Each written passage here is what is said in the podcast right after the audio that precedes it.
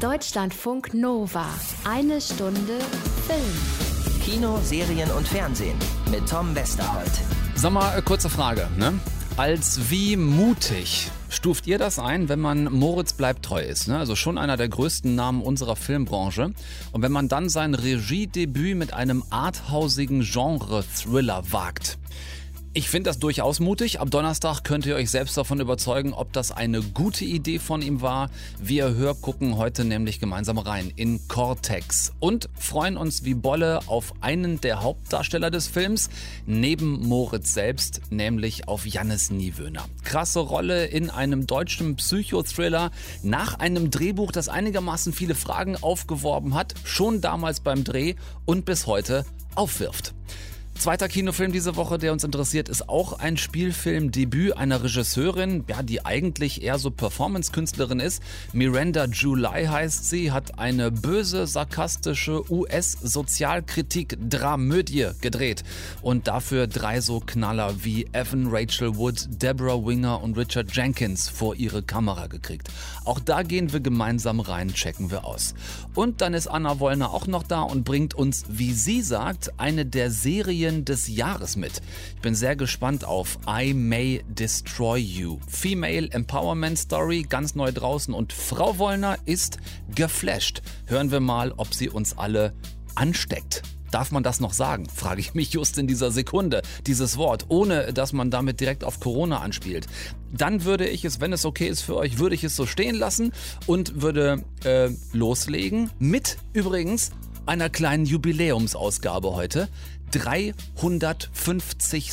Folge, ihr Lieben. Kann man machen, finde ich. So, alle bereit? Warte. Und los. Jetzt. Deutschlandfunk Nova. Florian. Hey. Du hast so unruhig geschlafen. Dich hin und her gewälzt und geschwitzt. Ich weiß. Bleib doch einfach mal hier heute. Es geht schon. Ich gehört Abend mit Sarah was trinken. Mhm. Viel Spaß. Hm. Ganz ohne Frage mühsam, dieses Gespräch am Frühstückstisch zwischen Hagen und Caroline, gespielt von Moritz Bleibtreu und Nadja Uhl. Offensichtlich schon länger verheiratet die beiden, spürbar ihre Distanz zueinander, die sich über Zeit aufgebaut hat. Vor allem auch, weil Hagen zuletzt länger schon massive Schlafstörungen hat, Hyposomnie und dadurch extrem schnell gereizt ist. Er schläft nur sehr wenig und wenn, dann schlecht und träumt immer kruderes anderes abgefahrenes Zeug, irgendwie Fragmente aus dem Leben eines anderen Mannes, jünger als er und offensichtlich in irgendwelche kriminellen Handlungen verstrickt. Hagen vertraut sich auf der Arbeit einem Kollegen an mit ja, einigermaßen mäßigem Erfolg. Ich habe immer geträumt, dass mir die Zähne ausfallen. Das heißt, dass man Angst vor Veränderungen hat, glaube ich. Hast du mal geträumt, dass du stirbst? Hm? Weil ich habe letztens irgendwo gehört, das geht nicht. Das kann man gar nicht träumen. Weil man wacht immer auf, bevor man stirbt. Und weißt du warum? Weil man sonst wirklich sterben würde. Jetzt habe ich die ganze Zeit überlegt, gehe ich drüber hinweg über diese Stimme, die ihr gerade gehört habt, also neben der Stimme von Moritz Bleibtreu, oder gehe ich drauf ein? Ja, für die Insider unter euch, ich weiß, es wird einige geben, die jetzt gerade denken, oh, die Stimme kenne ich, die Stimme kenne ich, die Stimme kenne ich. Ja, es ist tatsächlich Dennis aus Hürth. Er spielt eine kleine Nebenrolle in Moritz Bleibtreus Film Cortex. Ich wollte das nur an dieser Stelle aufgelöst haben, bevor ihr euch eure hübschen Hirne zermartert. Weiter im Text. Der Kollege, ihr habt es gehört gerade, ist eher so, äh, tja, träum doch irgendwie, was du willst, mir egal. Äh, dieses ganze Träume sind Schäume, runtergespiele, das kennen wir alle, heißt ja nichts weiter. Äh, und gerade wenn man eh so schlecht schläft wie Hagen, dann sind die Träume halt auch oft nicht so die äh, harmonischsten von Liebe, Urlaub, Haus am Strand, gemeinsam kochen, Serien gucken und Zeit im Bett verbringen, sondern sind halt schon mal auch ein bisschen heftiger. Das Krasse an Hagens Träumen ist aber, dieser junge Mann, von dem Hagen träumt, den gibt es wirklich. Er heißt Nico, wird gespielt von Jannis Niewöhner. Und das, was Hagen über Nico träumt, sind auch keine Unterbewusstseins-Fantasiegespinste, sondern es ist das, was wirklich gerade in Nikos Leben passiert. Es dauert nicht allzu lange und auch Caroline gerät zwischen die Fronten. Caro, ich bitte dich, leg nicht auf und hör mir zu. Ich bitte dich. Was soll das? Ich habe nichts mit dir zu besprechen. Ich bitte dich, Caro, du musst mir zuhören. Ich weiß, wie das Ich habe dir klingt, aber ich gesagt, es stecke gibt nichts zu reden. Du sollst mich nicht ein... Du hast keine Ahnung, was passiert ist, verdammte Scheiße. Ich bin dein Mann. Alles gut. Sehe ich aus wie eine verfickte Wiederholung? Hm? So, akustisch habt ihr schon mitbekommen, dass das vermutlich der Punkt im Film ist, an dem Hagens Träume und die Realität um ihn herum immer mehr verschwimmen, miteinander verschmelzen. Und es ist auch der Punkt, an dem wir im Kino deutlich merken, ja, Moritz bleibt treu ist ein absolut offensichtlicher Christopher Nolan-Fan. Ähm, das darf man hier seinem Regiedebüt aber auch ruhig anmerken. Also Zeitebenen, Raum und Dimension verschwinden, äh, klare Naturgesetzgrenzen, wie wir sie kennen, lösen sich immer mehr auf und die Figuren scheinen ihrer eigenen Geschichte immer etwas hinterher zu hinken. Das ist hier ein Kunstgriff, klar, denn damit bekommen wir als Zuschauer eben auch etwas mehr Zeit verschafft, das Gesehene zu verarbeiten und einzuordnen, ähm, auch wenn wir uns völlig absichtlich natürlich nie wirklich sicher sein sollen, auf welcher Ebene der Matrix oder in diesem Fall des Cortex wir uns gerade befinden. Schlauer Filmtitel äh, in dem Zusammenhang von Moritz Bleibtreu. Ne? Cortex äh, ist der medizinische Fachausdruck für die Großhirnrinde, äh, der Teil unserer Hirse, der seine Informationen vom Thalamus bekommt. Zum Beispiel auch die Sinneswahrnehmungen der verschiedenen Sinnesorgane. Ne? Merkst du selber. Ist eine wirklich gute Story, die Moritz Bleibtreu sich vor übrigens zehn Jahren schon angefangen hat auszudenken, hat lange an dem Drehbuch gearbeitet, vor zehn Jahren angefangen, vor ein paar Jahren ist es fertig geworden, hat es noch ein bisschen gedauert, bis er den Film jetzt umsetzen konnte, letztes Jahr also drehen konnte. Und es ist auch wirklich ein gutes Dialogbuch, das er dazu geschrieben hat. Ähm, ist an den, an den richtigen Stellen sehr reduziert, also kein unnötiges äh, Pseudo-Matrix-Geschwafel wie in den drei gerade genannten Filmen. Da ist Cortex wirklich anders. Und klar, das kennt ihr. Stichwort Christopher Nolan ist gefallen. Klar sind in so Brain- oder Mindfuck-Filmen sind da immer Stellen drin, an denen man rausfliegt. Die rumpeln, die sperrig sind. Das ist auch hier so. Das darf aber auch. Dafür ist es ein Psycho-Thriller und parallel, ne, wieder Stichwort Kunstgriff, ist in Träumen ja eh schon mal grundsätzlich alles möglich. Also das kann man verzeihen an so ein paar Stellen, wo man sonst vielleicht denken würde, naja komm, da hast du jetzt auch ein bisschen arg zusammengebogen. Seine drei Hauptdarsteller, also sich selbst und dazu Nadja Uhl und Janis Niewöhner, die hat der äh, Spielfilm-Regie-Debütant absolut im Griff gehabt. Ähm, dazu in Nebenrollen unter anderem noch Marc Hosemann und Anna Bederke, alle wirklich richtig gut.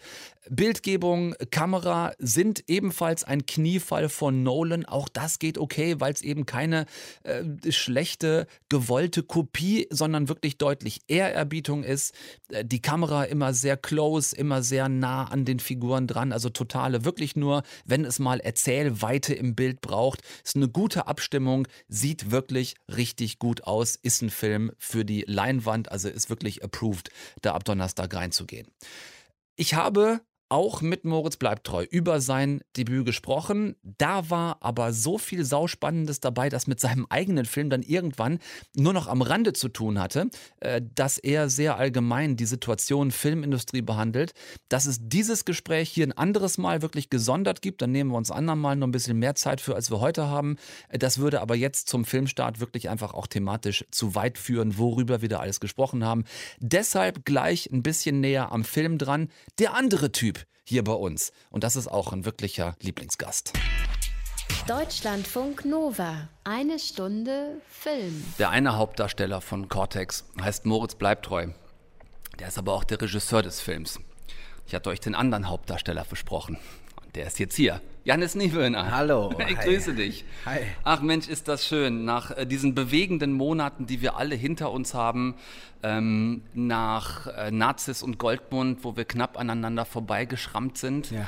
Ein Film, in dem du mit Sabine Tambrea zusammen die beiden Hauptrollen gespielt hast, der wirklich genau dann starten sollte, als das mit Corona gerade losging. Ja. Äh, Das war so in der Rückschau schon einigermaßen scheiße damals, oder? Ja, das war der denkbar unwürdigste Moment, an dem ein Film ins Kino kommen kann. Ja, total. Also ich meine, am meisten leidet man natürlich dann mit Leuten wie Stefan Rosowitzki, der Regisseur, oder auch einfach mit der Sony. Also es ist ja toll, dass solche Filme äh, noch gemacht werden und dass so große Filme auch noch gemacht werden. Und wenn dann aber die Möglichkeit ausbleibt, dass die von vielen Leuten gesehen werden, war das natürlich vor allem für all diese Leute total traurig und ja, für mich auch definitiv.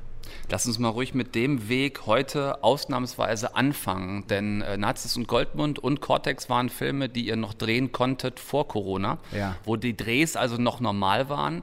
Dann war der Kinostart von Nazis und Goldmund, das war ein sehr kurzer Kinostart. Ich glaube, so ungefähr zehn Tage hatte man noch die Chance, den im Kino zu sehen, bevor alles dicht gemacht worden ja. ist. Wie hat sich die Zeit seitdem bei dir so entwickelt? Ich erinnere mich, du hattest unter anderem auch noch gepostet, wie viele andere Kollegen, man möge doch jetzt bitte endlich auch mal die Sets schließen, weil das unzumutbar ist, da weiterzuarbeiten. Hast du erst noch anfangs Corona wirklich weitergearbeitet und musstest dann auch was abbrechen? Wie war das bei dir? Ja, ich habe ähm, angefangen und wir haben acht Tage gedreht für Felix Krull. Ähm, und nach dem achten Tag war dann klar, dass es jetzt äh, dass, es, dass, dass wir jetzt aufhören müssen. Und als ich das damals gepostet hatte, da ging es mir vor allem auch darum, dass ich gemerkt habe, es ist mittlerweile so eine Hektik oder auch Angst schon am Set, dass man wusste, ob das jetzt alles berechtigt ist oder nicht, da wusste man ja noch viel weniger darüber. Es schränkt auf jeden Fall auf eine Art mh, den kreativen Prozess ein oder behindert den. Und ähm, war unausweichlich und auch völlig klar, dass es irgendeine Form der Pause geben muss. Und ähm, gab es dann ja auch, Gott sei Dank, auf der anderen Seite war es natürlich total schade. Also wir haben mit einem Dreh angefangen, der für uns total gut losgegangen ist, wo wir gemerkt haben, wir haben alle zusammen eine sehr, also eine gemeinsame Vision von dem, was wir erzählen wollten. Wir hatten einfach Spaß und das, wir haben so eine Energie gefunden und wir hatten natürlich Angst, dass die auch verloren gehen kann über einen Zeitraum von zwei Monaten, in denen man sich dann nicht sieht. Und wir wussten ja auch nicht mal, ob es zwei oder drei oder vier Monate sind. Ne? Es mhm. waren dann, glaube ich, drei. Und dann ging es aber Gott sei Dank weiter und auch gut. Ja, das heißt, es ging weiter, aber unter welchen Voraussetzungen? Es ist ja, glaube ich, aktuell ähm, an keinem Set so, wie es vor Corona war. Ne? Ja, nee, das ist äh, völlig. Also wir hatten, glaube ich, vier Hygienebeauftragte immer am Set und ähm, man ist morgens aus dem Auto gestiegen, kam direkt in so eine Art Schleuse, wurde alle zwei bis drei Tage getestet und ähm, hat dann seine Maske für die nächsten sieben Stunden bekommen und alle hatten Masken an und das, ja, war einfach, also gerade, wie gesagt, in so kreativen Prozessen ähm, war das ganz schrecklich, äh, wobei ich, womit ich nicht sagen will, dass es nicht überall anders auch schrecklich und ungewohnt war. Aber mh, mm, natürlich gehört beim Spielen auch eine Körperlichkeit mit gewissen, mit Menschen einfach dazu, die jetzt viel vorsichtiger nur stattfinden konnte, wenn überhaupt. Aber sie konnte bei uns noch stattfinden, dadurch, dass wir getestet haben. Trotzdem weißt du natürlich nicht, wenn ich jetzt wer hat wie viel Angst davor, wer ähm, empfindet es schon als unhöflich, wenn ich jetzt schon in der Probe ihn anfasse oder so. Ne? Also man, es gibt so ganz neue Befindlichkeiten, mit denen man zu rechnen hat und ähm, einfach eine Umstellung und das lenkt ab von dem, weshalb man eigentlich da ist. Trotzdem ja, das sind die Dinge, die ich beobachtet habe. Im Großen und Ganzen konnte ich aber weiterarbeiten. Ich hatte keine finanziellen Nöte und mir ging es wahnsinnig gut im Vergleich zu ganz vielen anderen. Ja, Finde ich eine ganz einen ganz interessanten Punkt, den du gerade angesprochen hast und habe ich tatsächlich noch nicht so drüber nachgedacht, wie nämlich auch das Unterbewusstsein, da schließen wir langsam den Bogen dann zu Cortex, aber wie das Unterbewusstsein euch natürlich auch beeinflusst unter diesen Bedingungen jetzt zu drehen und möglicherweise dann beim Spiel ablenkt. Diskutiert ihr sowas dann im Kollegenkreis? Ihr seid ja nun auch äh, als Schauspieler eine immer noch sehr eingeschworene Gemeinschaft. Ne, viele lernt man über die Jahre kennen. Wie ist das jetzt gerade am Set? Setzt man sich da offensiv mit auseinander? Wie handeln wir das? Hast du ein Problem? Habe ich vielleicht ein Problem, gerade mit Nähe oder so? Ja, wir haben darüber geredet und ähm, hatten aber auch, also das war eben das Ding, dass wir äh, so der Kern war eben mit Liv Lisa Fries und mit David Cross und Maria Furtwängler und ähm, da war aber dann relativ schnell klar, und das war das Schöne, dass ich mit denen reden konnte oder mit denen proben konnte, ein paar Tage bevor wir dann gedreht haben und man ein Gefühl dafür bekommen hat, wie stehen die alle dieser Sache gegenüber. Und bei allen war es eigentlich so, dass wir gesagt haben, wir sind getestet, wir treffen alle ähm, Maßnahmen, die man treffen muss, um irgendwie halbwegs sicher da durchzukommen. Und Jetzt vergessen wir das aber auch und konzentrieren uns auf das Spiel, weil man natürlich auch so ein bisschen den Eindruck hatte, es geht jetzt eigentlich nur noch darum, den Preis für das beste Hygieneset zu gewinnen. So, ne? Und also weil so ein Fokus und so eine Aufmerksamkeit darauf liegt. Ja. Und äh, dann, genau, also das, das, das mussten wir uns dann selbst, glaube ich, alle immer mal wieder gegenseitig sagen, lass uns einfach mit Freude bei dem bleiben, weshalb wir hier sind. Und das ist eben das Drehen und nicht äh, in erster Linie Nein, das ist falsch gesagt. Natürlich in erster Linie die Sicherheit, aber ja. dadurch darf der kreative Prozess nicht eingeschränkt mhm. werden. Ich habe noch eine Corona-Frage in dem Zusammenhang, die ist vorhin so in mir aufgeploppt. Und ich habe mich ein bisschen gefragt, warum ich das eigentlich in den letzten Wochen, in denen wir Gott sei Dank auch wieder Interviews machen, noch niemanden gefragt habe. Aber nicht falsch verstehen, ich will an Corona nichts schönreden, überhaupt nichts. Aber ich habe mich tatsächlich gefragt, wenn man ein so bekanntes Gesicht ist, wie deins mittlerweile, hat das Maske tragen müssen wenigstens den Vorteil, dass du ein bisschen einfacher einkaufen gehen kannst? Ja, also wahrscheinlich, klar, wird man dann nochmal weniger erkannt, aber das ist bei mir auch wirklich immer noch so, dass ich da, dass ich gut einkaufen gehen kann. Das, das natürlich passiert das immer wieder, aber es ist nicht so, dass ich gemerkt habe, endlich fühle ich mich wieder frei. Ich glaube, das ist bei so Leuten wie, weiß ich nicht, Robbie Williams eher so. Ne? Das ist bei mir wirklich noch in Maßen. Insofern hatte ich nicht den Moment, wo ich äh, äh, gedacht habe, oh, die Maske ist jetzt eigentlich das neue Mittel ähm, zur Freiheit, sondern äh, ja, hat sich bei mir eben alles noch in einem, in einem guten Maß bewegt. So. Das wäre auch ein bisschen sehr verquer gedacht gewesen. Ja. Janis, du hast ein Drehbuch bekommen von einem ähm, Debütanten, von einem Regiedebütanten. Muss man ja auch viel Vertrauen haben als gestandener Schauspieler wie du. Wenn da so ein Newcomer kommt, bleib treu irgendwie, der einem so ein Drehbuch zuschickt zum Lesen. Ähm, in meiner Vorstellung hast du dieses Drehbuch gelesen, hast Moritz angerufen und gesagt, mein Lieber, ich habe ungefähr 2000 Fragen.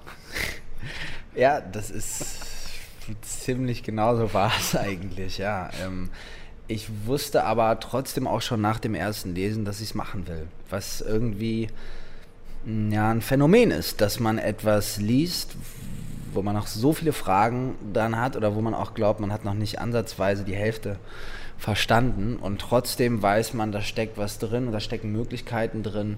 Ähm, ja, was Spannendes mitentwickeln zu können. Und ähm, es ging eben auch darum, dass ich was gelesen habe, wo ich zwar wusste, ich habe nicht alles verstanden. Und genau das finde ich aber eigentlich toll, weil mittlerweile geht es ja immer so, alle Filme, die gemacht werden, kannst du direkt sagen, das soll ein Film werden, wie oder ähm, da geht's, damit, damit wollen wir den Zuschauern das und das sagen. Ne? Es ist ganz klar, es ist eine Rechenmaschine eigentlich, durch die so ein ähm, Drehbuch immer geht. Und das war hier anders. Und das finde ich irgendwie toll, weil es einem den Raum gibt, sich selber noch hinein zu projizieren und ähm, ich auch irgendwann Verständnis dafür bekommen habe, dass es eben nicht darum geht, das alles bis ins kleinste Detail zu verstehen, sondern äh, um die Themen, die da ausgearbeitet und angesprochen werden. Das ist genau das, was Moritz mir auch erzählt hat. Er hatte gar nicht das allergrößte Interesse, dass ähm, vor allem äh, als seine beiden nächsten und, und dichtesten Spielpartner, also du und äh, Nadja Uhl, gar, gar nicht so ein großes Interesse daran, dass ihr bis ins letzte Detail schon vorm Dreh alles durchblickt, damit es sich beim Dreh auch entwickeln kann. Inwiefern affektiert das dein Spiel? Wenn du eine Rolle spielst, wo dir zwar klar ist, wer du bist, aber nie so hundertprozentig klar ist, auf welcher, jetzt ohne was zu spoilern, auf welcher der beiden Metaebenen du dich gerade bewegst. Na, also das war schon für mich klar. Also für mich war klar, ohne zu viel zu verraten, wer ich bin und äh, was, in was für einer Gefühlswelt ich mich gerade in dem jeweiligen Ich befinde. Aha. Und ähm, das war eigentlich total das war das, was ich brauchte. Und ansonsten, klar, musste ich vertrauen darauf, dass ich ähm, Teil von etwas bin, das auch erst sich im Schnittprozess nochmal neu definieren wird. Also es ist nichts, wo man jetzt eine Szene liest und ganz klar weiß, wie die aufgelöst wird. Also wie der Schnitt ist, was für eine Musik darüber kommt. Dann, das war noch völlig offen und ich glaube, das war für Moritz auch ein spannender Prozess, dass sich viel nochmal ergeben hat, während er ähm, diesen Film geschnitten hat und man auch eben merkt, man kann nicht alles planen und äh, auch selbst die Dramaturgie ist die Dramaturgie eines Traumes und das gibt einem totale Freiheiten, glaube ich, diese Geschichte im Nachhinein auch nochmal umzuformen und zu gucken, ah, was, wenn wir das jetzt schon vorher erzählen und so. Und äh, ich glaube, das Wichtigste für mich, in eine Szene zu gehen, ist, dass ich eine Haltung habe und dass ich, ähm, ja, ähm, weiß, wohin der Charakter will. Und ansonsten ist es schön eigentlich, eine gewisse Kontrolle abzugeben und zu sagen, ich muss nicht alles verstehen, weil das kann man dann wieder aufs Leben übersetzen. So ist es ja sowieso auch nie, dass man alles versteht. Du bist ja nun mal mit einer der ersten, der beurteilen kann, wie der Regisseur Moritz bleibt treu eigentlich ist. Mhm. Ähm, na, ich glaube also, dass ich, ich, ich, ich finde das schön, wenn man mit Leuten zusammenarbeitet, die einfach noch künstlerische Entscheidungen treffen. Und mh, dabei gehe ich gern das Risiko ein, dass ich dann auch mal einen Film mache, wo auch nicht alles nachher funktioniert oder so. Ich finde das toll, wenn Filme noch auf die Art und Weise gemacht werden, dass man, also was ich gerade schon gesagt habe, dass man nicht genau weiß vorher, was dabei rumkommt, es aber sehr wohl eine Vision gibt und eine Motivation, warum man etwas erzählen will. Und die war total klar bei Moritz. Ne? Also es ist ein Filmverrückter, ein, ein Genre-Fan. Es ist auch klar, dass dieser Film ist ein Genre-Film. Das ist ein Thriller, der spielt mit ganz klassischen Mitteln von einem Thriller und ähm, und wir kennen die Art und Weise, wie die Musik eingesetzt wird, wie geschnitten wird. Und trotzdem werden wir aber mit neuen äh, Fragen konfrontiert, glaube ich so. Und mhm. das finde ich spannend. Also, weil da habe ich dann nicht das Gefühl, es ist jetzt nochmal also ein Film, den ich schon tausendmal gesehen habe und ja, das ist der Gute, das ist der Böse und so wird es ausgehen, sondern ich weiß es eben nicht und ich bleibe dran, weil es irgendwie dann doch neu ist, obwohl es sich äh, einer längst bewährten Form ähm, annimmt. Ja. Filmverrückt hast du gesagt, unterschreibe ich sofort bei Moritz. Ich, vorstellen würde ich ihn mir als Regisseur, der am Set sehr genau weiß, was er will und wo auch, gerade weil er nicht nur Regisseur, sondern auch Drehbuchautor war, also seine Geschichte ist und dafür, sagen wir mal, zumindest Improvisation nicht so wahnsinnig viel Platz ist. Ähm, doch, ich würde, also ja, eine Improvisation, glaube ich, im Sinne von, wir gucken mal, was jetzt passiert bei den Charakteren nicht, aber sehr wohl im Sinne von, vielleicht gehen wir jetzt mal mit der Kamera rein, die erstmal als Subjektive funktioniert und wir sehen den Charakter noch gar nicht oder so. Also äh, wie man eine Szene auflöst, vor allem mit dem Kameramann, mit Thomas Kienast. Ich glaube, da sind ganz viele Dinge am Set entstanden und auch während des Drehs. Also das ist schon auch das, was letztendlich einen guten Regisseur ausmacht, dass auch der Kontrolle abgeben kann und nicht in dem Glauben, alles kontrollieren zu können, durch diesen Dreh geht und dann an etwas festhält, was im Endeffekt sowieso nicht so sein wird, sondern sich auf den Prozess einlässt und, ähm, und eben auch nicht glaubt, alle Entscheidungen treffen zu müssen oder genau wissen zu müssen, wie es geht, weil das weiß keiner. Es ist, bleibt äh, Teamarbeit und es bleibt äh, unvorhersehbar ähm, wie die Dinge entstehen, wenn man eine Szene geschrieben hat und dann alle am Set sind, wie die Leute das spielen und so. Und du musst äh, in der, musst eigentlich ständig dir die Möglichkeit bewahren, alles neu denken zu können. Und das konnte Moritz so. Und das ist besonders, ja. Ich glaube, dass man sich unwillkürlich bei so einem Film nochmal anders auseinandersetzt mit dem Thema Träume und auch diesem Verschwimmen zwischen Traum und Realität. Das haben wir Menschen ja in der Regel zweimal innerhalb von 24 Stunden. Einmal, wenn wir einschlafen, einmal, wenn wir wieder aufwachen. Und jeder von uns kennt dieses Gefühl, im Aufwachen noch zu wissen, was man geträumt hat. Und teilweise zwei Minuten später ist es weg. Wie handhabst du das für dich? Bist du jemand, der hin und wieder Träume aufschreibt? Misst du dem Bedeutung zu? Ähm, ich messe dem nicht diese Bedeutung zu, indem ich es eben aufschreibe oder so. Ich glaube, das ist spannend, wenn man es macht, weil man dann, glaube ich, nochmal einen anderen Umgang mit den Träumen, also weil das ein Weg sein kann, tatsächlich sich immer an immer mehr erinnern zu können, wenn man das aufschreibt und äh, das wiederholt. Manchmal erzähle ich meinen Freunden, was ich geträumt habe. Aber so wie du sagst, oft habe ich es auch vergessen. Und was ich aber spannend finde, ist, wenn gewisse Dinge aus dem eigenen Leben auftauchen in Träumen ähm, und man eigentlich denkt, dass da dieses etwas oder dieser jemand eigentlich gar keine große Rolle gerade spielt im eigenen Leben. Und dann sind die auf einmal doch da so präsent in den Träumen. Und das finde ich spannend, weil das einem eben viel über das Unterbewusstsein erzählt und wie wir gewissen Dingen und Menschen gegenüberstehen. Und das nehmen wir aber als solches gar nicht wahr im wirklichen Leben. Ist spannend. Du äh, bist weiter auf dem Weg, den ich äh, schon seit Jahren bei dir beobachte, viele vielfältige, unterschiedliche Sachen zu machen. Du kannst das weiterhin machen. Mhm. Und es sieht auch, Frage so perspektivisch nach der Zukunft, so aus, als würde man sich erstmal trauen, weiterzudrehen? Fragezeichen. Wie ist das mit Angeboten? Sind das jetzt weniger geworden? Wird das jetzt wieder mehr? Wie ist da gerade die Situation? Ähm, es werden auf jeden Fall unerwartet viele Filme gemacht. Das ist mein Eindruck, ja schon. Also es äh, viel wurde auf nächstes Jahr verschoben, gerade bei größeren Kinofilmen. Das hat sich aber auch wieder ein bisschen gelegt. Also ich habe den Eindruck, es wird jetzt schon irgendwie wieder viel weiter gedreht, weil es natürlich auch so Vorreiterproduktionen während Corona jetzt schon gab, wie eben Krull oder Moritz hat auch einen Film gedreht, äh, wo man ges gesehen hat, wenn man sich an die ganzen Sicherheitsvorkehrungen hält und so, dann ist es durchaus möglich, weiter zu drehen und ähm, ja, das erhoffe ich mir natürlich. Ich gucke aber auch, dass ich jetzt das nächste Projekt mache und dann auch wirklich eine Weile warte und mir auch nochmal eine Pause gebe, die mir eben über Corona total gut getan hat auch. Mhm. Ja. Ab Donnerstag geht ihr bitte erstmal in Cortex, den Film von und mit Moritz Bleibtreu und mit Janis Niewöhner. Ich möchte von niemandem von euch mehr hören. Wir könnten in Deutschland kein Genre, das ist Bullshit. Ihr müsst euch nur die richtigen Filme angucken. So ist es. Danke dir wie immer sehr fürs Gespräch. Ja, vielen Dank auch. Danke. Eine Stunde Film.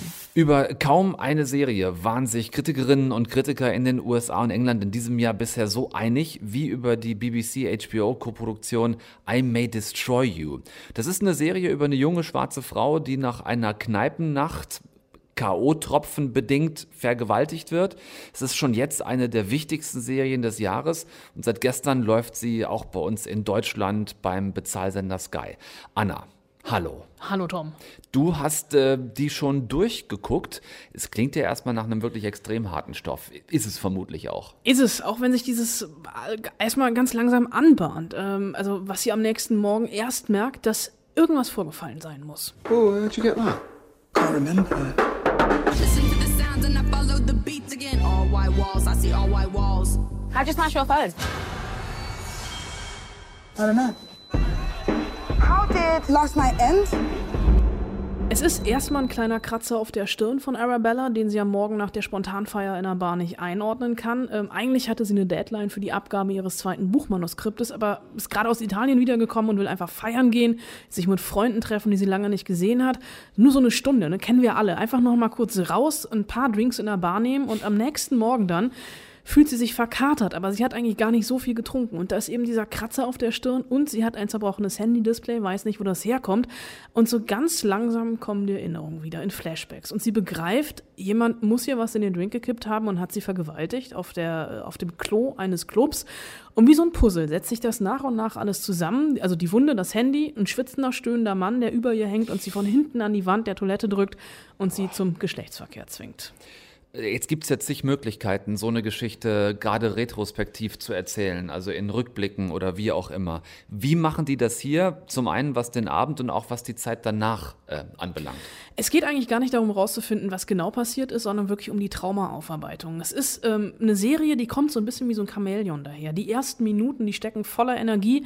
Wir sehen eine lebenshungrige junge Frau, die versucht, aus ihrem Leben was zu machen. Ähm, also es ist wirklich so ein wilder Mix. Äh, es geht um Gender Studies, natürlich um Rassismus Rassismus. Wir haben eine schwarze junge Frau, die versucht sich zu behaupten. Es geht um Geld, um Sex, aber eben auch um sexuelle Macht und den Umgang mit Social Media, denn Arabella, die twittert über ihre Vergewaltigung und wird so zu einem Sprachrohr für betroffene Frauen.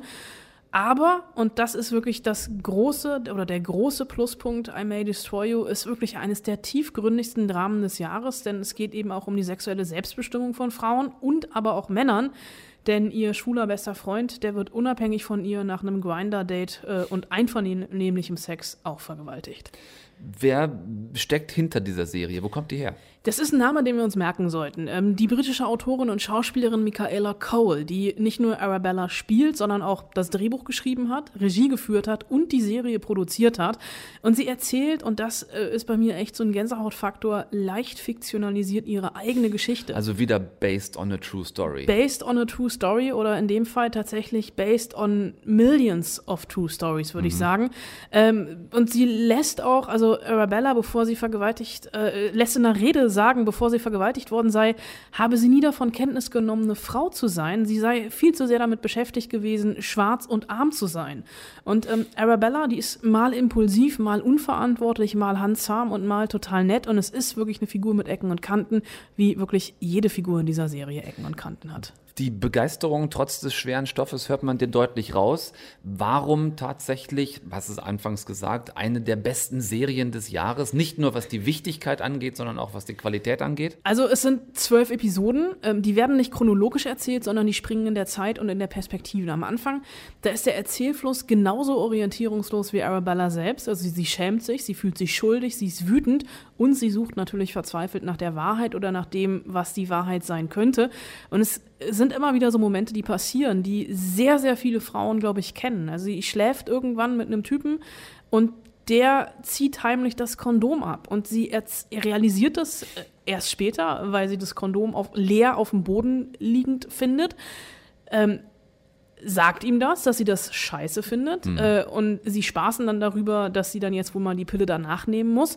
Und erst danach realisiert sie, dass das eigentlich wieder eine Vergewaltigung war, weil Ja. sie das nicht wollte, weil er das einfach gemacht hat. Richtig. Und ihr Freund, äh, ein italienischer Drogendealer, der beschuldigt sie dann auch noch selbst an der Vergewaltigung schuld zu sein, weil sie ja nicht aufgepasst hat, dass äh, jemand ihr was ins Glas tut, wo ich echt so denke, Alter, es kann nicht die Aufgabe von Frauen sein, dass Frauen dafür verantwortlich sind, dass man ihnen nichts ins Getränk Das mischt. ist fast, der Vor fast wie der Vorwurf nach zu aufreizender Kleidung. Im Genau. Sinne von, darfst du Und dich nicht wundern, wenn du dich so anziehst. Sie läuft ähm, halt auch so rum. ne? Also natürlich hat sie aufreizende Kleidung an und spielt damit. Und was diese Serie halt auch hat, also klar, äh, achronologisch erzählte Serien, die gibt's wie Sand am Meer, aber es gibt hier in der letzten Folge tatsächlich gleich drei unterschiedliche Auflösungen, so ein bisschen als alternative Enden für ihr zweites Buch, denn sie verarbeitet dann ihr Erlebtes in ihrem neuen Roman. Und es ist wirklich so eine Serie, bei der es schwerfällt, nicht hinzugucken. Also, dass einen das nicht an dich ranlässt, das kann ich mir einfach nicht vorstellen. Und genau das will Cole. Das, also sie geht dahin, wo es weh tut. Wie ist das mit den drei unterschiedlichen Enden? Verteilt sich das auf mehrere Folgen oder ist das quasi die letzte Folge, die uns dann drei alternative Das, Enden das ist die letzte Folge und ich weiß auch, dass diese letzte Folge, also dass es viele mit der letzten Folge nicht klarkommen werden, weil hier einfach drei Lösungsansätze geliefert werden, die auch strittig sein können. Aber Cole sagt halt auch selbst, also beziehungsweise sie macht es halt, sie will ganz bewusst dahin gehen, wo es weh tut, körperlich und emotional. Denn es ist genau dahin, wo Frauen schon ihr Leben lang sind. Nicht erst seit wir die MeToo-Debatte haben, sondern natürlich schon vorher. Und das ist so ein bisschen ja eine Serie als Traumabewältigung für ein ganzes Geschlecht, eine ein bisschen wie so eine sechsstündige Therapiesitzung mit allen Höhen und Tiefen. Und Cole hat selber in einem Interview zur Serie gesagt, dass eine Therapie triggern soll. Und wenn sie nicht triggert, dann soll man sich gefälligst einen neuen Therapeuten suchen. Und ich kann mir nicht vorstellen, dass es irgendjemanden gibt, der von I May Destroy You nicht getriggert wird. Und wenn das der Fall sein sollte, würde ich jetzt sofort unterschreiben, kann das nur ein schlechter Mensch sein. Also wirklich für mich ist I May Destroy You eine der verstörendsten, wichtigsten und besten Serien des Jahres. absolut sehenswert. Seit Montag auf Sky, wenn ihr Abonnenten seid, habt ihr die Möglichkeit, das jetzt schon zu schauen. Ansonsten werdet ihr noch ein bisschen warten müssen, bis sie irgendwann vielleicht woanders zu bekommen ist. Danke, Anna. Sehr, sehr gerne. Deutschlandfunk Nova. Warte. Und los. Jetzt. Ist eine Kamera. Und da? Und da auch. Bargeld. Nein, Geldanweisung. Das ist keine billige Krawatte. Wenn Die meisten wollen Kajillionäre sein. Das ist der Traum. So machen sie dich süchtig. Süchtig nach Zucker, süchtig nach Koffein. Hahaha, heul, heul, heul. Ich zieh's jedenfalls vor, abzusagen. Was ist denn das hier? Oceans 14, 15, 16, 5, 6 oder 7? Nope. Denn äh, diese drei hier gerade sind völlig anders unterwegs als alle Clooneys, Pitts, Damons und Bullocks, die wir bisher gesehen haben. Diese drei sind quasi Familie fürchterlich. Vater, Mutter und erwachsene Tochter. Richard Jenkins, Deborah Winger und Evan Rachel Wood. Eine amerikanische kleinkriminellen Familie, spezialisiert allerdings auf so nervigen Kleinscheiß wie Couponschwindel, Briefkastendiebstahl, Hehlerei von wertlosem Schrott und Zechprellerei. Die drei leben oder eher hausen mies gelaunt in einem klassischen US-Industriegebiet, bei dem man unwillkürlich an Staaten wie Idaho oder Wyoming denkt. Also an so Orte, die man nicht kennt, von denen man auch nicht weiß, wo sie liegen, die man aber pro forma für grauenvoll hält. Dort im angrenzenden Raum an eine chemische Reinigung, in dem zweimal am Tag Schaum die Wand runterläuft, weil die Abluftanlage der Reinigung defekt ist, da hausen die drei. Zahlen für dieses Kabachel natürlich trotzdem Miete, also zumindest war das irgendwann mal der Deal. Februar, März, April? Ah, wir müssen vielleicht doch in Raten bezahlen. Miete ist doch eine, eine Rate. Das ist eine monatliche Rate, die man zahlt.